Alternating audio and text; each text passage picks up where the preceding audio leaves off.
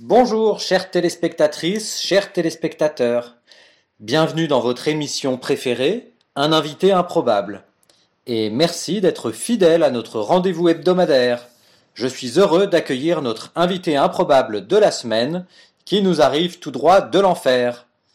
Bonjour, monsieur Garcin. Comment imaginiez-vous l'enfer avant d'y aller? Avez-vous été surpris?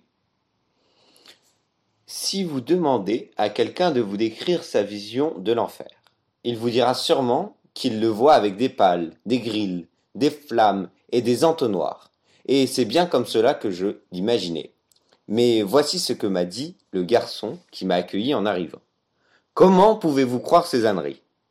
En vérité, je vous le dis, L'enfer, c'est le monde actuel, aux seules différences qu'on est à huis clos dans un salon style Second Empire, qu'on ne peut pas dormir, qu'il n'y a pas de fenêtre et qu'il n'y a pas de brosse à dents. Il n'y a donc euh, pas de supplice physique? Et non, l'enfer, c'est les autres. Et d'ailleurs, merci de m'avoir invité et d'avoir obtenu une autorisation de sortie temporaire. Ça fait du bien de parler à quelqu'un qui ne me juge pas mal sans arrêt. Ça doit bien faire 500 ans que je subis le jugement implacable d'Inès. La bienveillance m'avait manqué.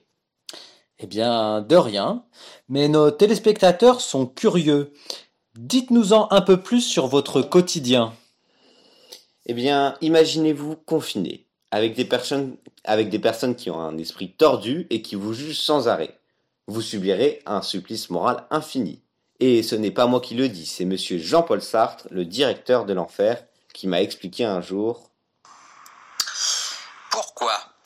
Parce que les autres sont, au fond, ce qu'il y a de plus important en nous-mêmes, pour notre propre connaissance de nous-mêmes. Quand nous pensons sur nous, quand nous essayons de nous connaître, au fond, nous usons des connaissances que les autres ont déjà sur nous. Nous nous jugeons avec les moyens que les autres ont, nous ont donné de nous juger. Et donc, si les autres sont des personnes qui nous jugent mal, eh bien, notre personne est réduite à ce mal. D'ailleurs, et excusez-moi, j'avais oublié de le préciser tout à l'heure, en enfer, il n'y a pas de miroir. La seule image de soi qu'on peut voir, c'est à travers les regards des autres. Savez-vous pourquoi vous êtes euh, en enfer? Jean-Paul Sartre m'a permis d'assister à une conversation intéressante. Regardons-en un extrait. Tu as peur de parler la première? Très bien, je vais commencer. Je ne suis pas très jolie. Ça va, on sait que vous avez déserté. Laissez ça, ne parlez jamais de ça. Je suis ici parce que j'ai torturé ma femme. Comment osez-vous diffuser cela? Et moi qui pensais m'offrir des vacances et proposer enfin aux vivants une autre image de moi. Je ne suis pas un lâche. Ce n'est pas l'histoire que j'ai lue de vous, mais passons si cela vous dérange. Parlons de vos relations avec vos camarades. Vous ne vous connaissiez pas avant l'enfer? Non, on, on ne se connaissait pas. Et je suppose que vous avez appris à vous connaître.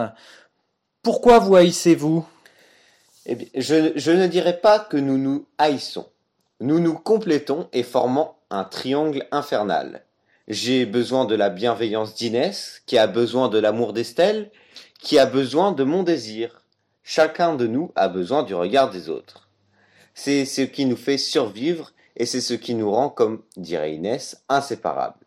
Donc, à la fois, nous nous complétons, nous nous maintenons en vie et nous nous détruisons psychologiquement en, en anéantissant toute possibilité de voir quoi que ce soit de positif sur sa personne. Étant donné que nous nous formons une image de nous selon le regard des autres. Chacun est le bourreau de l'autre. Très bien, ça a l'air euh, sympa. Merci beaucoup, monsieur Garcin. Avez-vous quelque chose à rajouter? Oui, euh, j'aimerais que les téléspectateurs se posent une question. Avez-vous déjà réfléchi à l'image que vous laisserez sur Terre au moment de mourir? Oui Non? Eh bien, posez-vous là.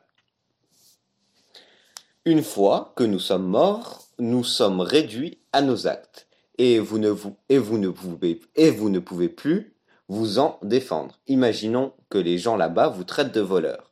Même si vous aviez vos raisons, vous serez et resterez un voleur, et des voix vous le rappelleront sans cesse. Vous passerez votre enfer avec le rôle du voleur. Je reste d'ailleurs pour vous un désert. Je vous remercie, nous rendons l'antenne. Merci, chères téléspectatrices, chers téléspectateurs. Nous nous retrouvons la semaine prochaine avec un reportage spécial et exclusif sur le paradis. Le paradis, c'est moi